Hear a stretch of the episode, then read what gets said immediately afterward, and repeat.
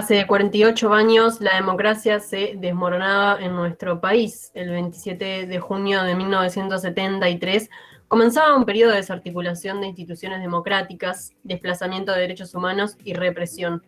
A un día de un nuevo aniversario de esta fecha tan particular, nos preguntamos cómo vivieron este periodo quienes eran niñas, niños y adolescentes, cómo vive la memoria de estos años en estos adultos de Eloy. Sobre cómo mantener viva la memoria de las infancias de la dictadura es la apuesta que lleva adelante el colectivo Memoria en Libertad, que llevará adelante este sábado 26 a las 15 horas el conversatorio Infancias Robadas. Por ello recibimos ahora en la isla desierta a la integrante del colectivo, Victoria Sequeira. Victoria, muy buenos días, muchas gracias por tu tiempo aquí en la isla desierta. Muy buenos días, gracias por invitarnos. Eh, aquí estamos. No, gracias, gracias a ti. Comenzar capaz que por eh, cómo se surge la necesidad de formar un colectivo como este. Bueno, em, bueno, primero contarles que el colectivo nuclea eso, ¿no? A quienes fuimos niñas, niños y adolescentes víctimas directas del terrorismo de Estado. Y esto de directas eh, está bueno aclararlo porque si bien la sociedad toda fue víctima de, la dictadura cívico-militar, bueno, hubieron algunos, este, habemos algunos especímenes eh, que fuimos este, un, punto eh, a, destrozar, digamos, como las familias de los militantes sindicales, estudiantiles, eh, políticos, de partidos, distintos partidos políticos, etcétera, Entonces, bueno, surge, surge el colectivo en el 2008, eh, trabaja hasta el 2010 y después en el 2018 se conforma como, colectivo de derechos humanos frente a la INDH. Eh, juntarse, eh, se juntaron, se encontraron cuatro o cinco en una charla y se reconocieron, se vieron y después de muchas charlas se dieron cuenta que había muchas cosas por hablar, que estaban calladas, porque el silencio es algo que, marcó a toda nuestra generación. y bueno, y de ahí empezaron eh, con las juntadas, empezamos a, dimensionar los daños eh, y, lo profundo que nos había tocado eso de que éramos objetivo principal también, ¿no? Nosotros. Eh, esas semillas de, subversivos, digamos, entre comillas, este, también había que, que eliminarla. Y bueno, y ahí sufrimos desde allanamientos, eh, abusos sexuales en, allanamientos en cárceles, las visitas que, eran terribles, eh, robos obviamente a muchas de nuestras familias, se ha robado mucho, hay casas que hoy en día eh, han sido robadas en la dictadura y hoy en día siguen en manos de las Fuerzas Armadas. con 15 años de, gobiernos progresistas siguen sin devolver esos inmuebles, muchísimos inmuebles con los que se quedaron. Este, sí, eh, o sea, no solo militares, sino civiles también, ¿no? Porque eso no nos tenemos que olvidar, que fue una dictadura cívico-militar.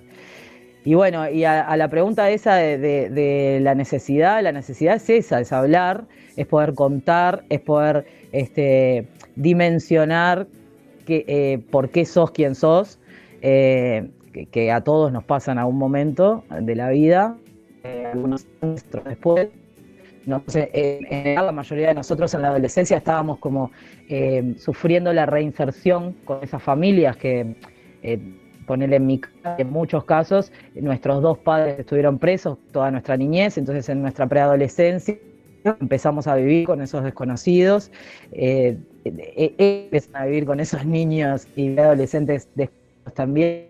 Y, bueno, y el Estado obviamente que como transición en este país fue bajo el manto de la ley de caducidad y la impunidad, este, eso, el Estado tampoco ayudó a, esa reinserción, ¿no? Eh, pero bueno, nada, todo eso en la adolescencia pasamos eh, sufriendo reinserción y después más grandes empezamos a formar nuestra familia, militancias distintas eh, de todo estudiantiles, sindicatos laborales o partidos políticos, lo que fuere, em, y a, necesitar transmitir nuestra experiencia, ¿no? Y así empezamos. Y bueno, después, eh, o sea, el colectivo en realidad trabaja en varias áreas. Eh, hay una ley que, nos ampara en salud, que no se cumple hace eh, no sé, tiene 12 años creo la ley y siempre se cumplió mal, pero ahora directamente no se cumple, se nos han quitado las prestaciones en salud mental, etcétera, etcétera, que, las necesitamos mucho, pero en, otros ámbitos también. Referís a la ley reparatoria de 18.596, esta que comprende y, por qué no se ha efectivizado. Claro. Sí, que además eh, el último gobierno de Tabaré Vázquez se, hizo un decreto de ley eh, reafirmando que había que cumplirla y sigue sin ser cumplida. ¿no?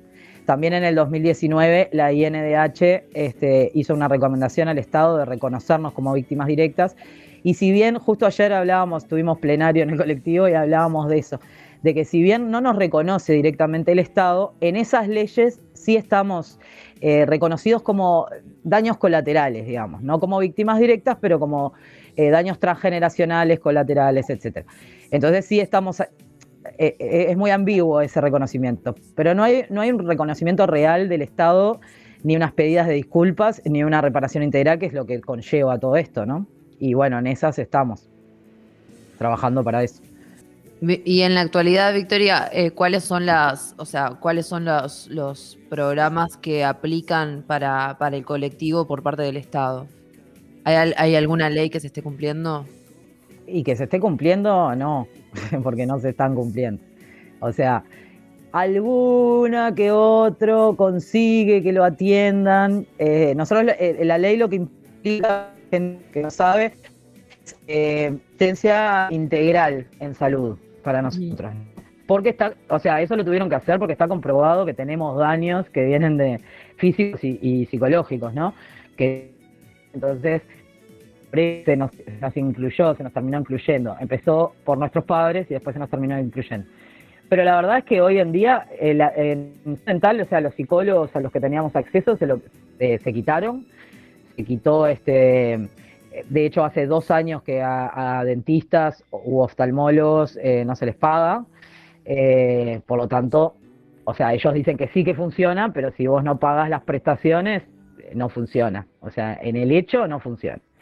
Eh, sí existe la ley, pero no funciona. Estamos ahora con la cátedra de Cereta intentando generar recursos de amparo para poder la asistencia, porque por ejemplo hay compañeros en nuestro colectivo que necesitan, eh, o sea, que están en, situaciones graves de, salud, que necesitan bastones, que necesitan operaciones, etcétera, y nada, en realidad.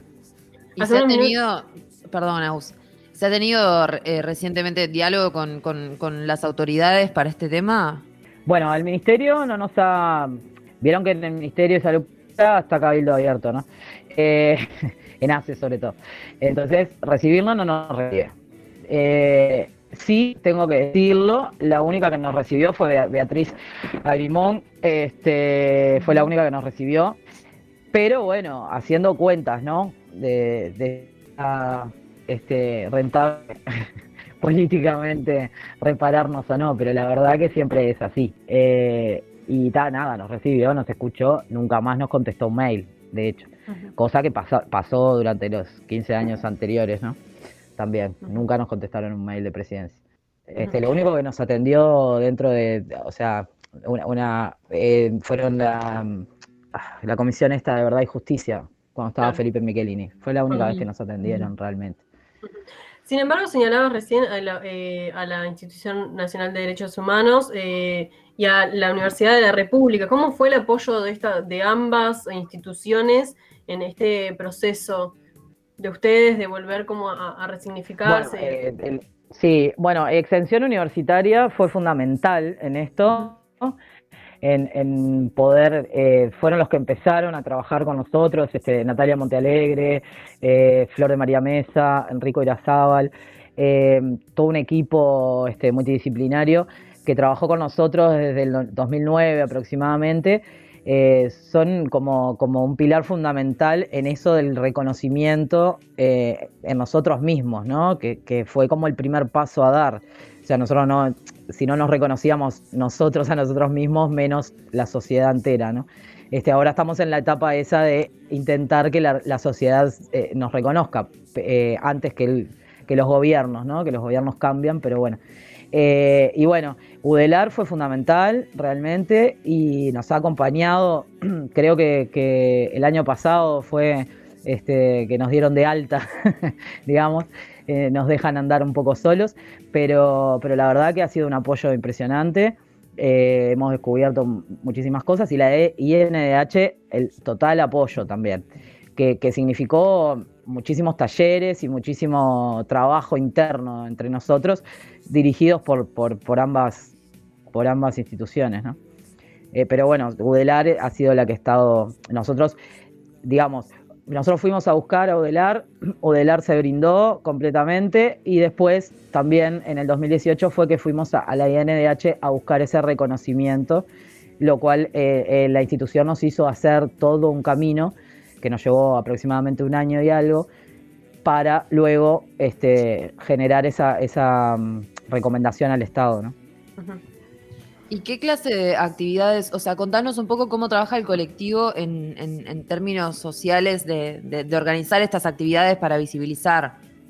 Ya nos vas a contar de, la que tenés mañana, de la que mañana, pero... Ahí va. Eh, bueno, el colectivo, em, eso, desde, el, desde el principio viene trabajando fuerte por el lado artístico, sobre todo, ¿no? O sea, generamos eh, spots, eh, campañas de videos. Eh, bueno, hemos, generado una muestra de objetos que, recorrió bastantes lugares del interior. Empezamos en Maldonado, después estuvimos en Paysandú, en Mercedes, en, Canelones. todavía no la hicimos, tenemos planificado hacer esa muestra en Montevideo, que no la hicimos, medio para fin de año. Pero bueno, una muestra que, que contiene objetos hechos por nuestros padres en las cárceles y en el exilio, eh, padres, abuelos, tíos, ¿no? Porque no, somos solo hijos. También hubieron, hubo gente que, estuvo presa en Uruguay y que no tenía hijos y los sobrinos iban todos los, todas las semanas o todos los meses a esas visitas y también forman parte del colectivo. Eh, o exiliados o, niños eh, nacidos en cautiverio, etc. Este, entonces, nada, lo que, lo que mm, sí pasa con, nuestra generación es que nos hemos volcado y nuestra resiliencia ha pasado mucho por el arte. Y entonces hay mucha gente en el colectivo formada en, carreras artísticas y en general nuestra, nuestra forma de visibilizarnos es, es por ahí, ¿no? Es lo que por donde intentamos andar, ¿no? Y más en estos, estos dos últimos años que, que, no, que uno no puede salir mucho a la calle y tal, este, bueno, nos vamos rebuscando por ese lado. Pero básicamente es eso. Después tenemos otras patas de, eh, o sea, la visibilización es, un, es una punta, ¿no? Del colectivo. Después, esto que hablábamos de las leyes y todo lo demás, hay todo un equipo dentro del colectivo, eh, funcionamos por comisiones, entonces hay comisiones que se encargan de estas cuestiones legales, de, pelear estas leyes y y, cuántas personas, para tener una idea, cuántas personas? Con el legislativo, con el ejecutivo, etc. Somos 60 eh, en el colectivo y activos unos 20, digamos. Activos súper activos, ¿no? Porque la verdad que, o sea, siempre, siempre estamos trabajando. Sin embargo, ustedes han tenido contacto con otras víctimas eh, que no se hayan querido sumar al colectivo, pero, pero que sí hayan tenido contacto con ustedes. Estamos hablando de que deben ser muchísimas más, ¿no? Quienes fueron víctimas durante su infancia. Sin duda, sin duda. Somos miles, o sea, el, cálculo es de miles porque somos el país de Latinoamérica que tuvo más presos políticos, eh, por ejemplo. O sea, hijos de presos ya somos muchísimos. Este, después en el exilio también es muchísima gente. Eh, Después, bueno, sí, los nacidos en cautiverio, desaparecidos, etcétera, niños recuperados y, tal, son menos. Eh, hijos desaparecidos también. Pero sí, el, cálculo que hacemos, así cuando, cuando vamos a hablar con un gobierno y nos pregunta, ¿y cuántos serán para, hacer las cuentas? Y nada, no podemos dar un número exacto porque no lo tenemos, pero sí sabemos que somos muchos, mucha gente fuera del país eh, también. Y de hecho tenemos un par de compañeros que, una compañera y un compañero que viven fuera y trabajan muchísimo, son de la gente de la parte muy activa del colectivo. Eh, y nada, y calculamos, la idea es, eh, la, actividad de mañana también se hace un sábado a las 15 horas, para llegar al hemisferio norte también, que, hay muchos compañeros ahí. Este, y se van sumando. Cada, cada campaña exitosa que, hacemos, eh, se suma mucha gente. Viene mucha gente. Y también tenemos compañeros que no militan eh, activamente, pero bueno, son parte del colectivo y, bueno, y para cosas puntuales están y trabajan y les interesan. En esto juega un rol bastante importante, digo, este cometido de ustedes, que como nos, comentabas que lo hacían mediante el arte, estas exhibiciones, estas charlas como las de mañana, eh, juega un rol importante la transmisión de, esta memoria, pero también no solo para resignificar la memoria de estos años para ustedes, sino una, transmisión de estos años a nuevas generaciones, a los niños y niñas y adolescentes del hoy, ¿no? ¿Cómo es el trabajo en este sentido? ¿Ustedes consideran que es muy importante llevar adelante estas actividades para, para proponer sobre la mesa lo que fue el pasado para las infancias del hoy? Sin duda. Eh, creo que el objetivo este, prioritario del colectivo es la transmisión a las nuevas generaciones, ¿no? Este, de nosotros para arriba, ya más o menos, eh, no sé, la gente que no, que no reconoce esto es porque no tiene voluntad de conocerlo, porque información ha habido de hecho, toda la generación de, nuestros padres, digamos, lo que en, antropología le llaman eh, primera, la primera generación, eh, viene desde, desde fines de los 80 transmitiendo su memoria.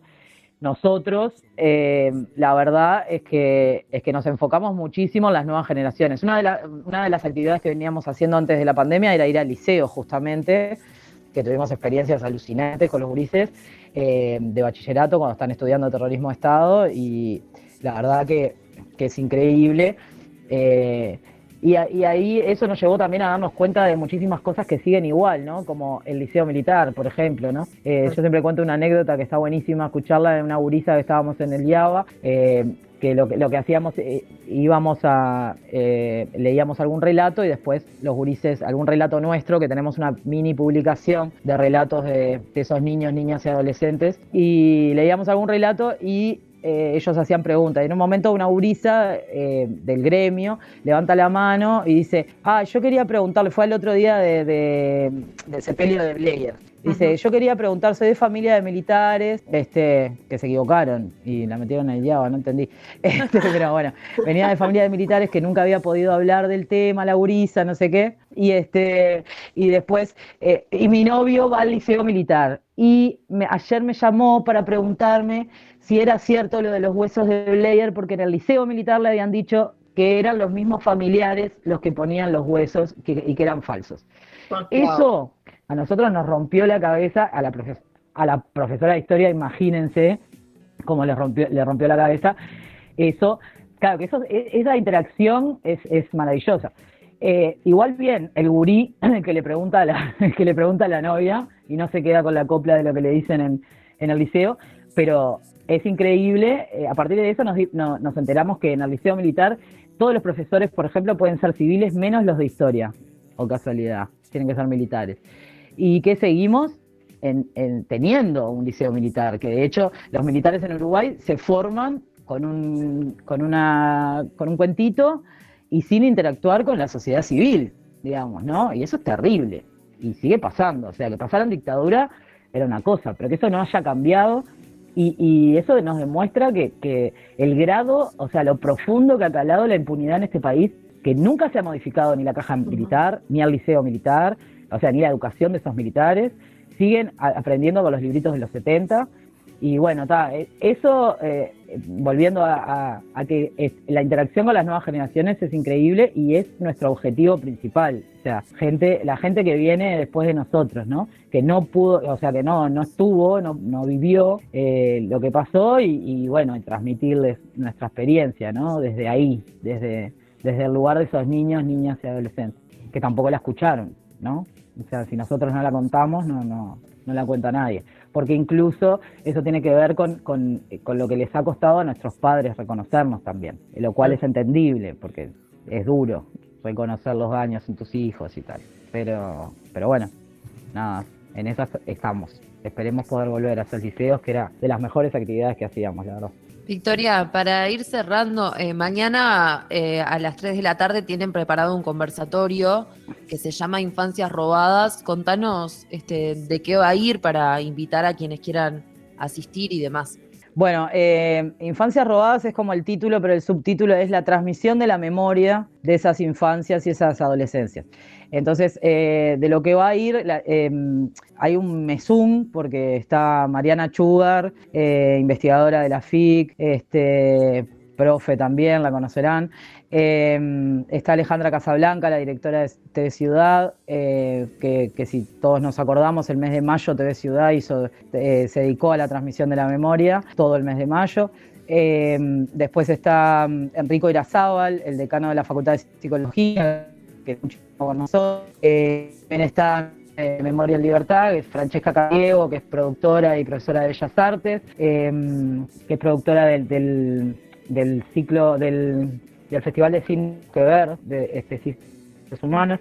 Y Ana Sosa, que es la, directora del, historiadora y es, la directora del, Archivo Oral del Museo de la Memoria. Esa es la que hay delante y nada, lo que que hable de la transmisión de la memoria de niños y adolescentes. Entonces va a ir de eso el tema. Lo importante, es eh, los panelistas van a hacer una exposición de aproximadamente 10 minutos cada uno. Pues lo, lo más interesante es que por las redes se van a poder hacer preguntas a esos panelistas que le vamos a dar una hora y pico a, a las preguntas y a todos los que participen pueden preguntas por YouTube o Facebook que se va a transmitir en las redes de Radio Camacua. Eh, en la página de Radio Camacua pueden entrar a la página de radiocamacua.uy y ir directo al conversatorio. Y si no, por nuestras redes, eh, que es Memoria en Libertad, y por ahí entran.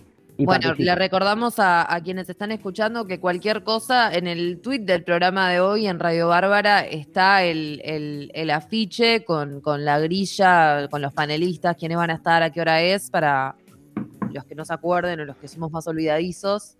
Así que bueno, eh, hablábamos con Victoria Sequeira de Memoria en Libertad. Muchas gracias, Victoria, por acompañarnos esta mañana. Gracias a ustedes. Arriba las órdenes, cuando quieran, volvemos. Igualmente. Abrazo. Hasta luego.